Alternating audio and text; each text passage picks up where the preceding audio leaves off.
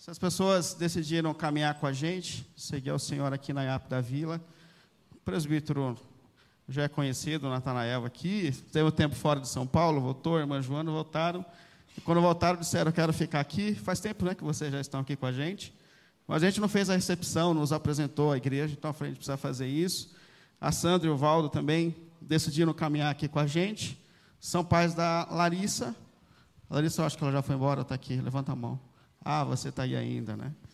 A gente não está conseguindo corrigir a Larissa, ele chamou o pai e a mãe dela para dar um jeito, ajudar a gente, é uma alegria também recebê-los aqui. A irmã Vera, eu acho que há mais ou menos sete anos eu saí da Ponte Rasa, não é isso? Mais ou menos, que a gente foi, serviu lá a Deus como pastor. E ela foi de Ponte Rasa, e faz tempo já que ela também tem vindo aqui na IAP da Vila. Conversei com ela sábado passado, ela falou que quer caminhar com a gente aqui na igreja também. Graças a Deus por sua vida. O Éder Ticuma, a Adriana, e esse é o mais velho. Tem outro que eu não cheguei a conhecer, quando eu estava lá, conheci só agora, né? O Éder eu batizei há uns sete anos atrás. Mais ou menos isso, né? O Éder foi interessante, que um dia eu acabei de pregar, ele não parece, mas ele é japonês. O Tikuma. E ele é direto no assunto, né? Eu acabei de pregar e falou assim: escuta, eu quero me batizar, o que, que eu tenho que fazer? Eu falei: não, calma, a gente vai. E gente instruiu com a graça de Deus, entrou para o reino de Deus, junto com a esposa, que já fazia parte. E eles decidiram caminhar aqui com a gente. Eu queria te convidar a ficar em pé. A gente os recebe hoje como parte da nossa igreja, da nossa comunidade. Queria dizer em nome de todos que é uma alegria receber vocês aqui, a família espiritual de vocês, que vocês sejam abençoados aqui nesse lugar e que essa igreja seja uma bênção, vocês sejam bênção para a gente também. Já estão sendo, tá bom? Uma alegria muito grande. Se você sentir à vontade, estenda sua mão para cá, vou interceder por esses irmãos. Oh Deus querido, obrigado, Senhor. Obrigado por tudo que o Senhor tem feito por nós. Obrigado, Senhor, por cada vida que o Senhor tem trazido a essa igreja. Obrigado, Deus pela história, pelo testemunho, pela fidelidade que o Senhor sempre tem manifestado sobre a nossa vida. Senhor Deus, que essa igreja, por sua graça, seja capaz, Senhor, de ajudá-los a seguir a Jesus. Que nós sejamos, meu Deus, pessoas capazes de ajudar o outro na caminhada, Senhor, incluindo esses irmãos que hoje o Senhor nos dá, Senhor, pela tua graça e misericórdia. Eu intercedo pelo caminho deles, pela vida deles, pelo desenvolvimento espiritual deles, Pai. Que essa comunidade seja a bênção na vida deles, na jornada deles, enquanto eles ainda estão aqui, Senhor. Pelo nome de Jesus. Que a peregrinação deles aqui seja fortalecida, abençoada por Ti, pelo nome de Jesus, Pai. Oh, Deus querido, em nome de Jesus, nós te agradecemos por tudo que o Senhor tem feito por nós e pela vida dos nossos irmãos e por essa igreja, Senhor. Em nome de Jesus, nós os recebemos como parte do corpo de Cristo, com muita alegria, e os colocamos diante de Ti, pelo nome do Senhor. Amém, amém, amém. Depois vocês podem dar um abraço neles. Alegria mais uma vez recebê-los aqui. Que Deus abençoe a cada um de vocês, tá bom? Te abençoe, meu irmão.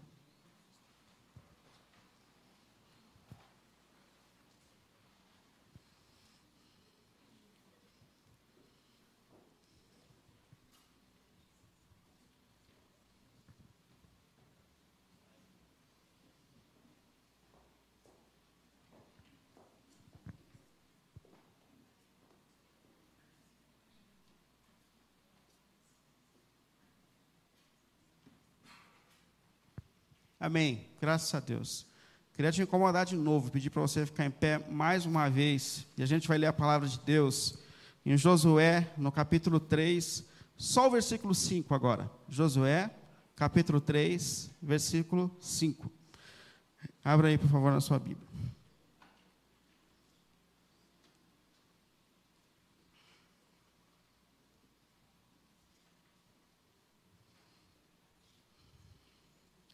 Josué 3, capítulo, capítulo 3, versículo 5. Josué ordenou ao povo: santifique-se, pois amanhã o Senhor fará maravilhas entre vocês. De novo, Josué ordenou ao povo: santifiquem-se, pois amanhã o Senhor fará maravilhas entre vocês. Vamos orar. Ô oh, Senhor, obrigado, Deus, por toda a sua graça, por toda a sua misericórdia sobre a nossa vida e sobre a nossa caminhada, Senhor. Obrigado, Deus, pelo privilégio que o Senhor nos dá de concluir a sua semana aqui em comunidade, para podermos cantarmos louvores ao, seus no, ao seu nome e podemos ouvir a sua palavra, Senhor. E nesse momento, pelo nome de Jesus, Pai, Nós consagramos esse momento a Ti, pedimos que o Senhor fale, nos direcione primeiro a Sua santa palavra, conduza o nosso coração, a nossa mente, como seguidores de Cristo, a respeito da Tua vontade, a respeito da Tua palavra, Senhor. Pelo nome de Jesus, Pai. Cada vida que veio aqui te buscar hoje, Senhor, que de alguma forma seja orientada, tocada, alinhada por Seu propósito eterno. Assim nós oramos, Senhor, pelo nome santo de Jesus, Pai. Amém. E amém.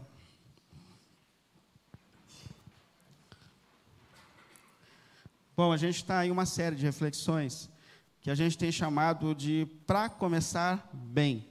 A gente tem refletido sobre caminhos nesse período de início de ano que nos ajudam a alinhar a nossa vida, o nosso coração, a nossa caminhada dentro do propósito de Deus para que a gente comece bem a nossa jornada, o nosso caminho, faça boas escolhas.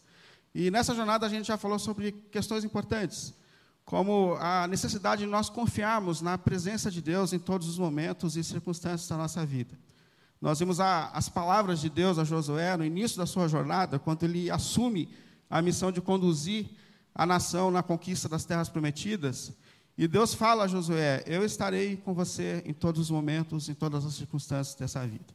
E nós vimos que essa palavra de Deus, essa promessa da presença de Deus se estende também às nossas vidas, à nossa caminhada na certeza de que o nosso Deus é um Deus presente em todos os momentos e circunstâncias das nossas vidas. Nós vimos também sobre a importância de nós ficarmos as, atentos às oportunidades que Deus nos dá. Vimos com base no testemunho de Raabe, uma mulher que não fazia parte do propósito de Deus, pelo menos na nossa mente, não fazia parte do povo de Deus, mas que viu com a chegada de Israel uma oportunidade de viver mudança, transformação e que se agarra a essa oportunidade com todas as suas forças. E o que Deus faz na sua vida, na sua história, é no mínimo extraordinário. A maneira que Deus mudou a história de Israel, a história de Raabe, fazendo dela povo de Deus, uma mulher de família, dando a ela uma história, dando a ela honra, foi algo extraordinário e a gente percebeu que esse mesmo Deus é o Deus que está atuando na nossa vida, é o Deus que está atuando na nossa história. Esse é o nosso Deus. E hoje eu queria falar sobre esses caminhos ainda, para a gente começar bem, sobre a importância de nós entrarmos num caminho de santificação.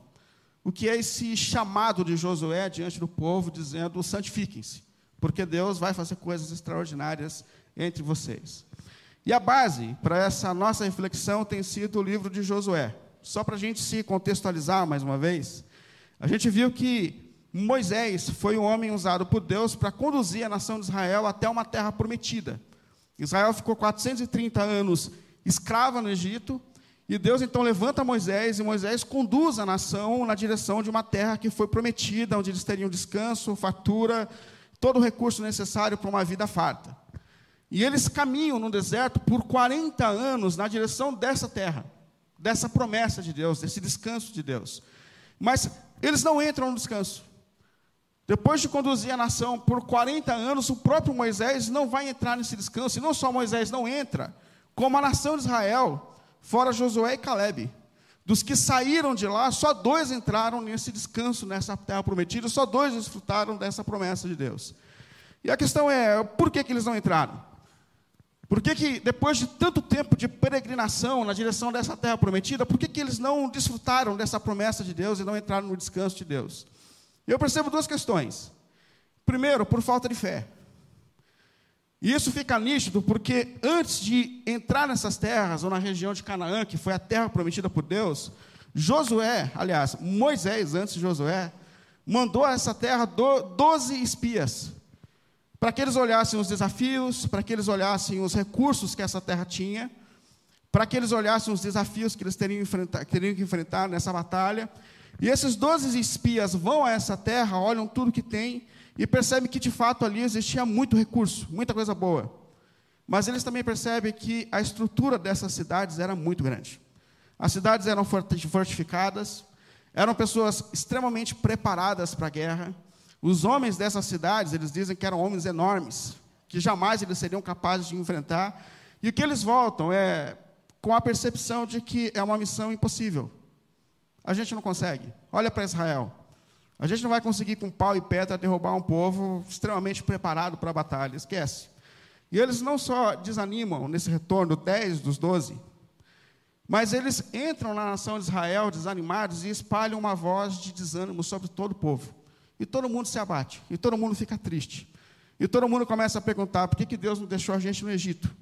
Lá não era bom, mas não era ruim. Por que, que Deus mexeu na nossa história? Por que, que Deus fez isso? E essa falta de fé do povo de Deus, a respeito da intervenção dele, que por Deus era possível, chateia Deus. E eles não desfrutam do descanso. Mas além dessa falta de fé, um outro problema é a falta de santificação na jornada, na peregrinação.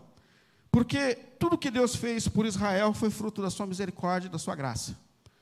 Desde quando Deus chamou Abraão, que foi o primeiro homem a ser povo de Deus na história, que Deus separou para começar uma nação, isso foi fruto da graça de Deus. Abraão não era perfeito, Abraão não era melhor do que os outros humanos, Abraão não era nada.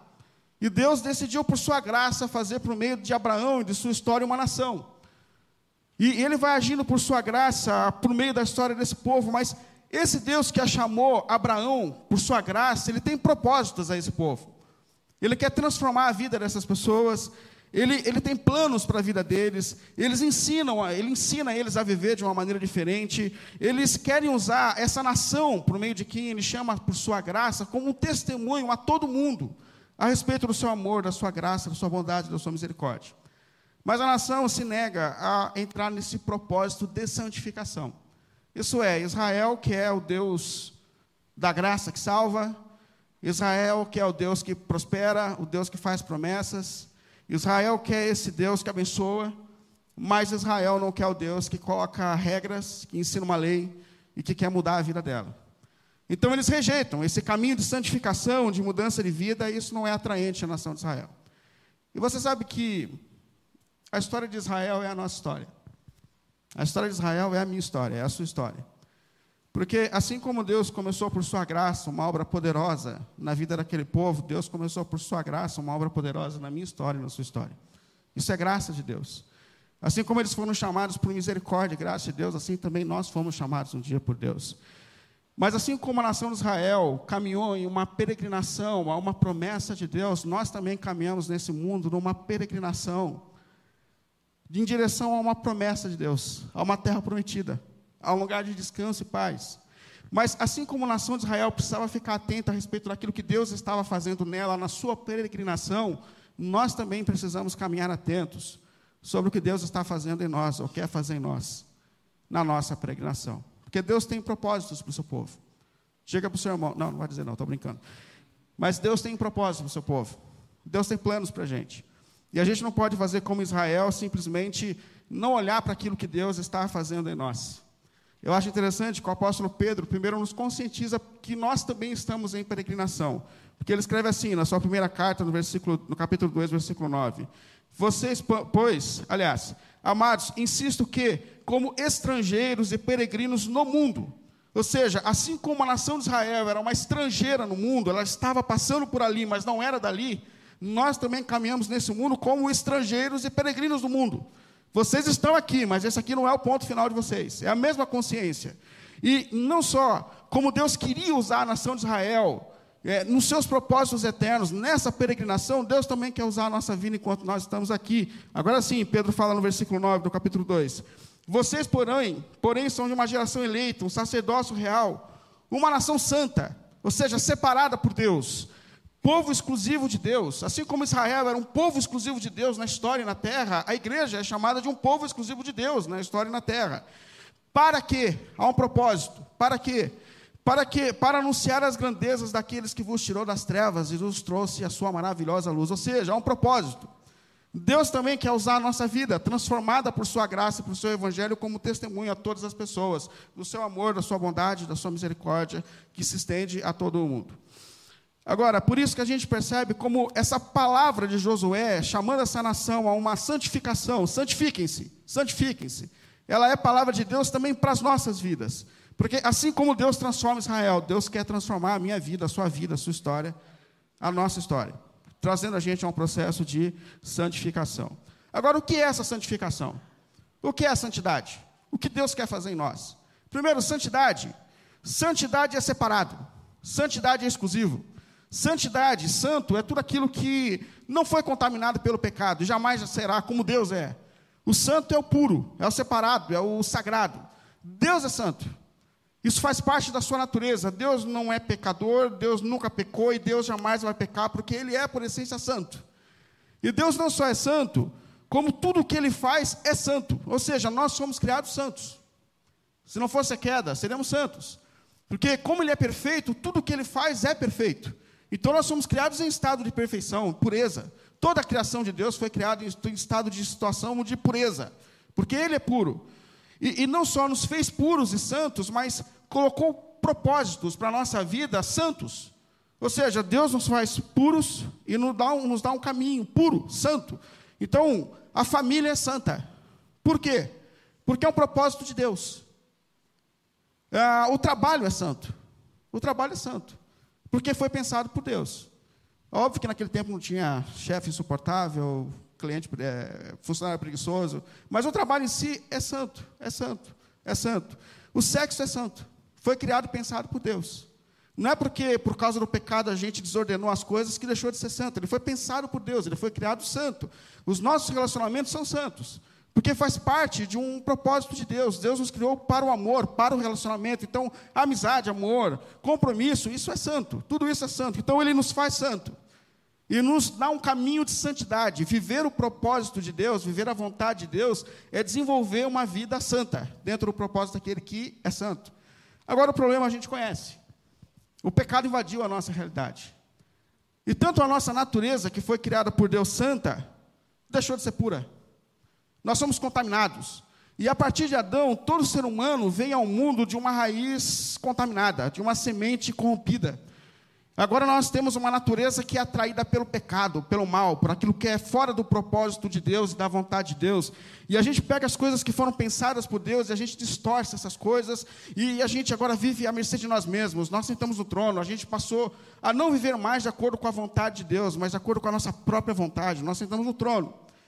E, e não esse caminho mais de, de santidade como Deus planejou. Não, não. A gente saiu dessa submissão à vontade de Deus e colocamos a nós mesmos, a nossa vontade no trono, nos tornamos egoístas, a gente fala mais do que precisa, e a gente tem desejos caídos, a gente tem uma mente caída, é, a gente virou um estado de caos. Essa é a nossa realidade. E é por isso, mais uma vez, que essa palavra de Josué, diante do povo, dizendo: santifiquem-se, santifiquem-se. Isso é, a gente precisa entrar num processo de regeneração do nosso ser ao propósito de Deus e à vontade de Deus. É por isso que Deus está dizendo para a gente: volte ao propósito de Deus, é santifique-se, santifique-se. E o que é a santificação na vida do povo de Deus?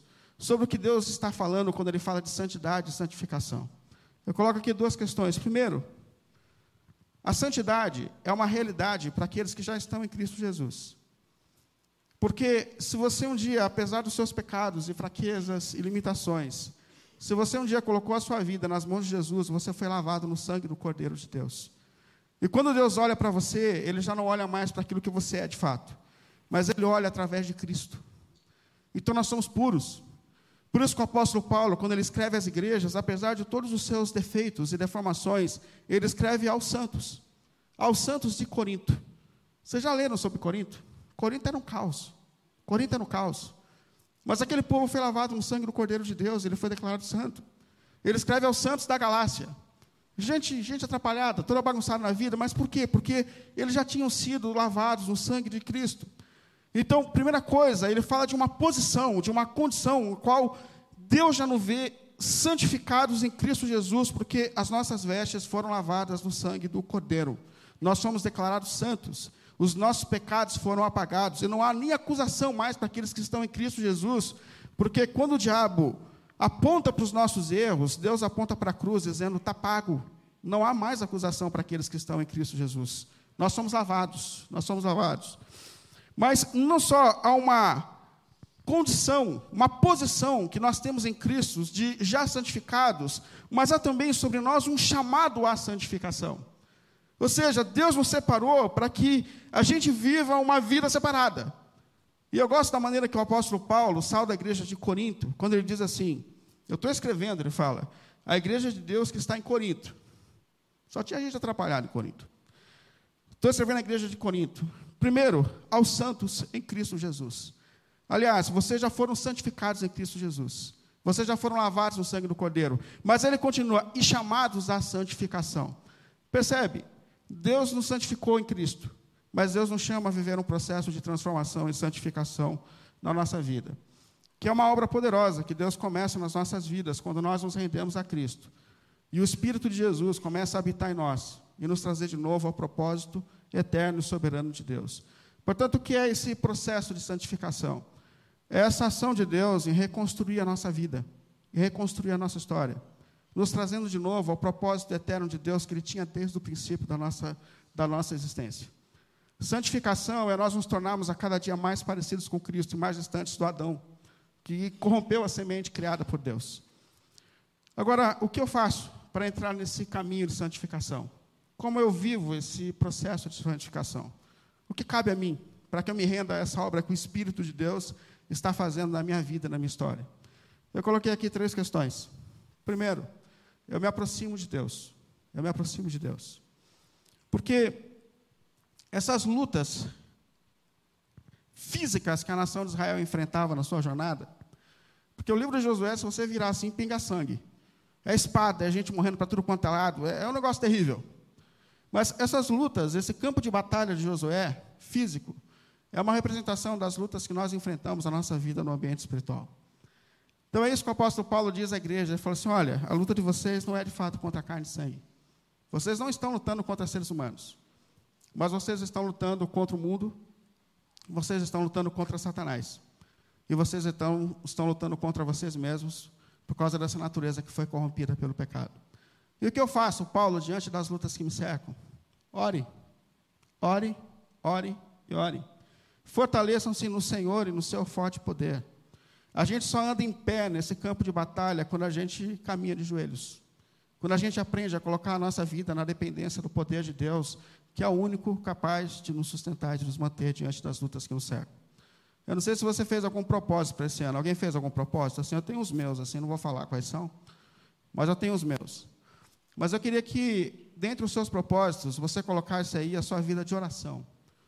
Decida ter uma vida esse ano, ter uma vida relevante de oração, de aproximação de Deus. Eu acho interessante que todas as vezes, isso é normal para quem é pastor, a gente recebe uma proposta de um caminho para animar a igreja. Pastor, vamos fazer um negócio para jovem. Pastor, vamos fazer. Gente, a gente precisa se converter antes de tudo.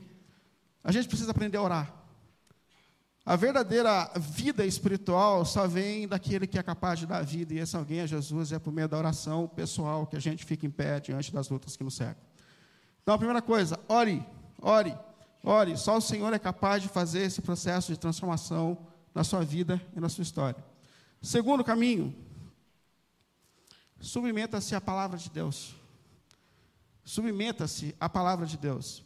Eu acho interessante que a gente se apega tanto a essa palavra de Deus, a Josué, e de fato deve se apegar, porque Josué de fato começa esse capítulo dizendo para Josué: Josué, eu estou com você, cara.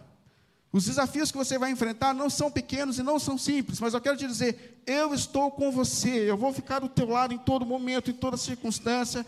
Eu não dou para você uma promessa de que vai ser fácil. Mas eu dou para você essa promessa: eu estarei com você em todos os momentos, em todas as circunstâncias da sua vida. E é a palavra de Deus para a gente. Só que a fala de Deus não acaba aí. E Deus continua nesse mesmo contexto, Josué capítulo 1, a partir do versículo 7. Se você quiser separar aí. Josué capítulo 1, versículo 7. Esse mesmo Deus que diz para Josué assim: Josué, eu estou com você, descansa, eu estou com você. Ele fala: oh, mas tem uma parte que lhe cabe, Josué. Tem uma parte que é sua. Versículo 7, do capítulo 1 de Josué. Seja forte e muito corajoso. Amém. Seja forte e corajoso, eu estou com você. Mas tenham cuidado de obedecer toda a lei que o meu servo Moisés lhe ordenou. Obedeça. Não se desvie dela, nem para a direita e nem para a esquerda, para que você seja bem-sucedido por onde quer que você andar. Não deixe de falar das palavras do livro da lei e de meditar nelas de dia e de noite. Não deixe de meditar na palavra de dia e de noite e de organizar sua vida pela palavra, para que você cumpra fielmente, para que você viva fielmente tudo aquilo que está na palavra, tudo que está escrito nela. Aí Deus termina dizendo assim: só então, só então, percebe isso? Só então os seus caminhos prosperarão e você será bem-sucedido. Em outras palavras, Deus está dizendo assim para José: José, eu estou com você, cara. Eu estou com você. E essa palavra de Deus é para mim e para você, meu irmão. Deus está com a gente. Deus está com a gente. Mas, ó, se você decidir viver a sua vida do seu jeito, se você quiser namorar do teu jeito, da tua forma, se você continuar falando das pessoas desse jeito, se você continuar com essa natureza insuportável, se você continuar alinhando a sua vida, essa maneira de fazer negócio do jeito que você faz, cara, não manda conta para mim depois.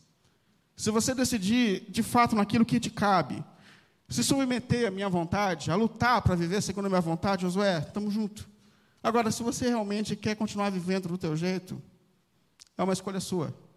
Eu acho tão interessante porque, normalmente, a gente lidar com a palavra de Deus como um caminho de remediação. Aliás, a igreja é um lugar de remediação, eu não estou dizendo que não deve ser.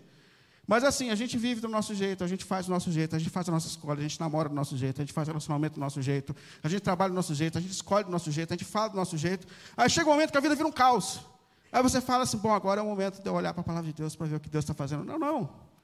A gente tem que começar a olhar para a palavra de Deus como um caminho preventivo na nossa vida, ou seja, a submissão à vontade de Deus e à palavra de Deus pode nos livrar de problemas futuros, pode alinhar a nossa vida, pode mudar o nosso futuro. E é isso que Deus está dizendo para Josué. Se esforce, Josué, naquilo que cabe a você, para viver uma vida segundo o meu propósito. E tenha certeza, eu vou estar com você, cara. Eu vou estar com você em todos os momentos. E essa é uma palavra de Deus para a gente também. Ou seja, naquilo que te cabe, naquilo que cabe a você, se esforce, obedeça naquilo que você já tem de iluminação da palavra de Deus, se esforce para viver. Se esforce para viver a vontade de Deus e caminhe com a certeza de que Deus está com você em todos os momentos da sua vida, em todas as circunstâncias. E por último, a gente vive essa santificação quando existe em nós uma disponibilidade a nos rendermos à vontade e ao propósito de Deus. Essa semana eu, eu escutei um trecho de um podcast no Desescópio do Zé Bruno. Comentei com Pera, né? E o Bruno falou uma coisa que eu concordo tanto com ele. Ele falou assim: o diabo, ele não tenta a gente. Ele não tenta a gente falando para a gente, a gente assim: ó, vem, vem me servir. Sirva-me. Sirva-me. Pare de servir a Jesus e sirva-me. O diabo não faz isso com a gente. A maneira que o diabo nos tenta é: sirva a você mesmo. Sirva a você mesmo.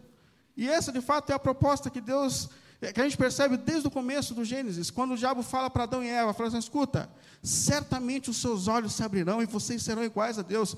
A cobiça do homem não está em servir a Satanás, a cobiça do homem está em servir a si mesmo. Quando nós nos colocamos no centro da nossa vida, quando a gente entende que a nossa vontade é o, tudo que a gente tem de mais importante para se viver, quando a gente entende que nós, a nossa vontade, os nossos desejos são o que regem as nossas decisões. Essa é a pior tentação que a gente sofre. É o próprio eu, é o próprio ego. E tem um negócio nesse, nesse caminho de conquista das terras de Josué que eu acho extraordinário, porque no capítulo 5, ele já atravessou o rio Jordão, Deus abriu o, rio, e eles passaram, e quando ele está prestes a entrar na primeira cidade, que é Jericó, Josué vê um homem, vocês lembram dessa parte? Josué vê um homem, um guerreiro, com uma espada na mão, sozinho nos muros de Jericó. Aí ele fala: Poxa vida, eu estou vindo com um exército poderoso. A nação de Israel devia ter quase um milhão de pessoas naquele período. Aí você chega lá e você acha um cara lá de fora do muro, sozinho, esperando ele. Aí quando Josué viu aquele cara, capítulo 5, ele foi correndo na direção dele e falou assim: Escuta, quem é você? O que você está fazendo aqui? Quem te mandou? Você, você é dos caras ou você é nosso? Aí esse homem, a gente não sabe se foi um anjo de Deus enviado, a gente não sabe se é o próprio Cristo, se é Deus que se manifesta ali. Mas a gente sabe que tinha ali um ser celestial. E esse homem olhou para Josué e falou assim: Josué, não sou deles, mas eu também não sou dos seus. Na verdade, eu vim aqui para comandar o exército. Porque a mentalidade de Josué é: Deus vai lutar a minha luta. Deus vai lutar a minha luta. Ele falou: não, não, é você quem luta a minha luta. Eu sou o soberano, eu sou o Senhor. Pertencer a Deus não é você criar um caminho onde Deus vai te satisfazer vai fazer a tua vontade, vai realizar os teus sonhos. Então a gente faz uns esquemas para dar um jeito de, de convencer Deus a realizar. Não, não. Pertencer a Deus é entender que Ele é o soberano da história, Ele é o Senhor.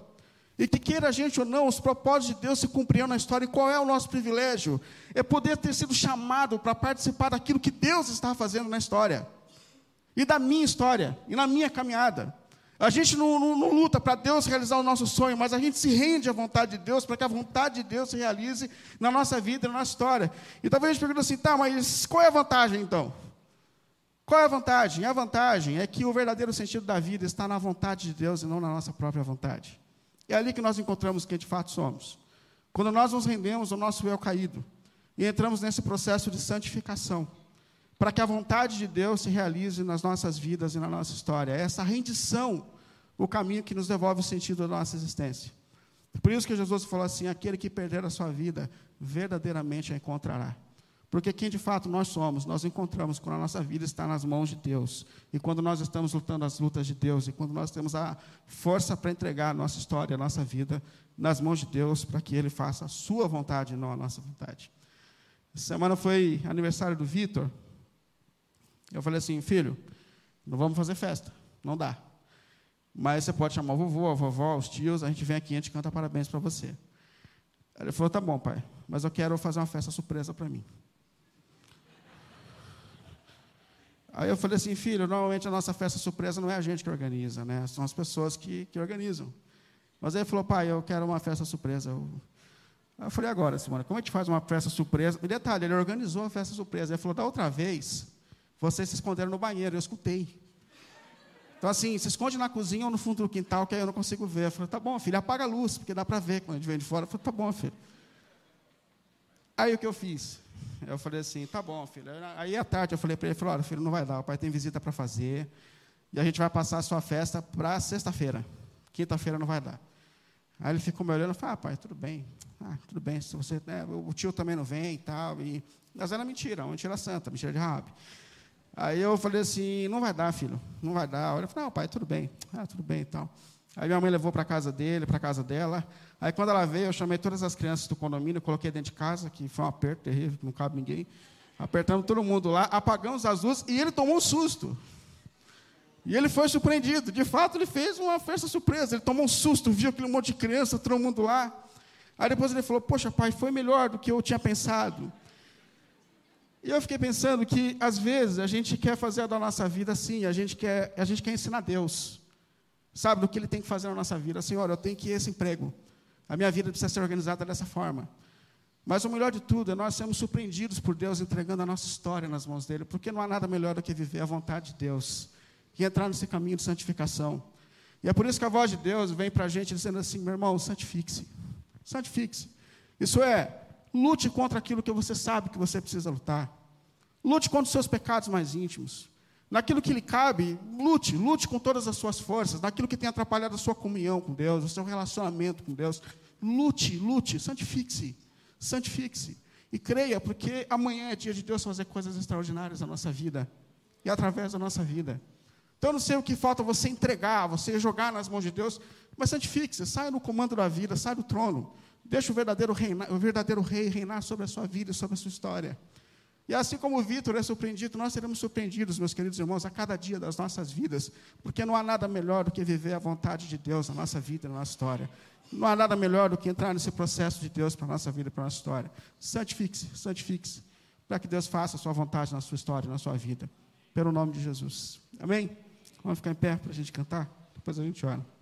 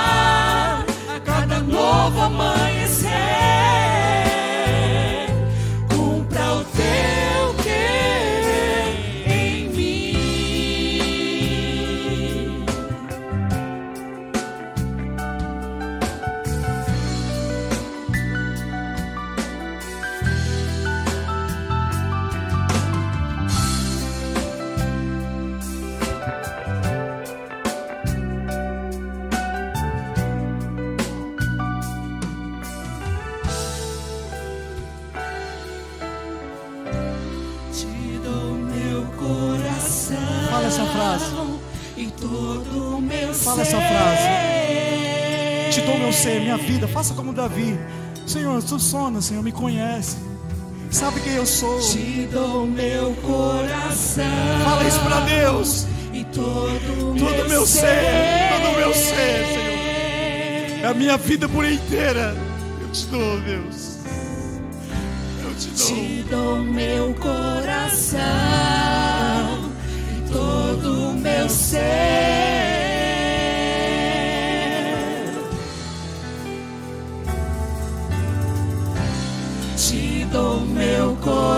coração e todo o meu ser.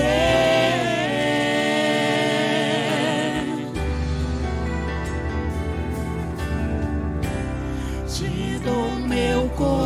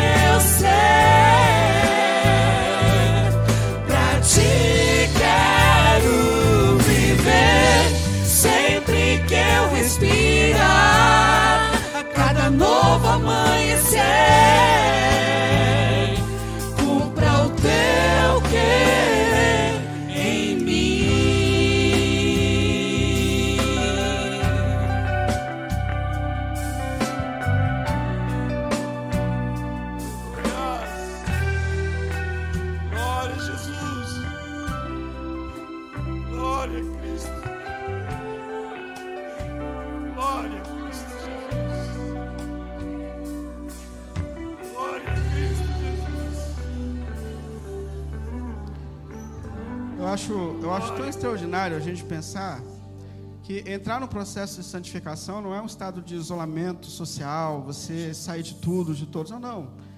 Entrar no, entrar no estado de santificação, antes de tudo, é um compromisso com Cristo. Porque é Ele quem nos lava dos nossos pecados, é Ele quem nos santifica. E depois entrar no caminho com Cristo.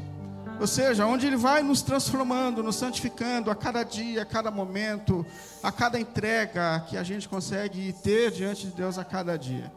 Eu quero ser santificado, eu quero ser transformado a cada dia. Eu nunca consegui entender a minha jornada espiritual como um caminho para eu dar um jeito em Deus para realizar a minha vontade. Mas eu sempre entendi o Evangelho como um caminho onde Deus precisa dar um jeito em mim para que a vontade dele se faça na minha vida, na minha história. Se esse é o seu sonho, se essa é a sua vontade, se essa é a sua busca, queria te convidar a orar nesse momento.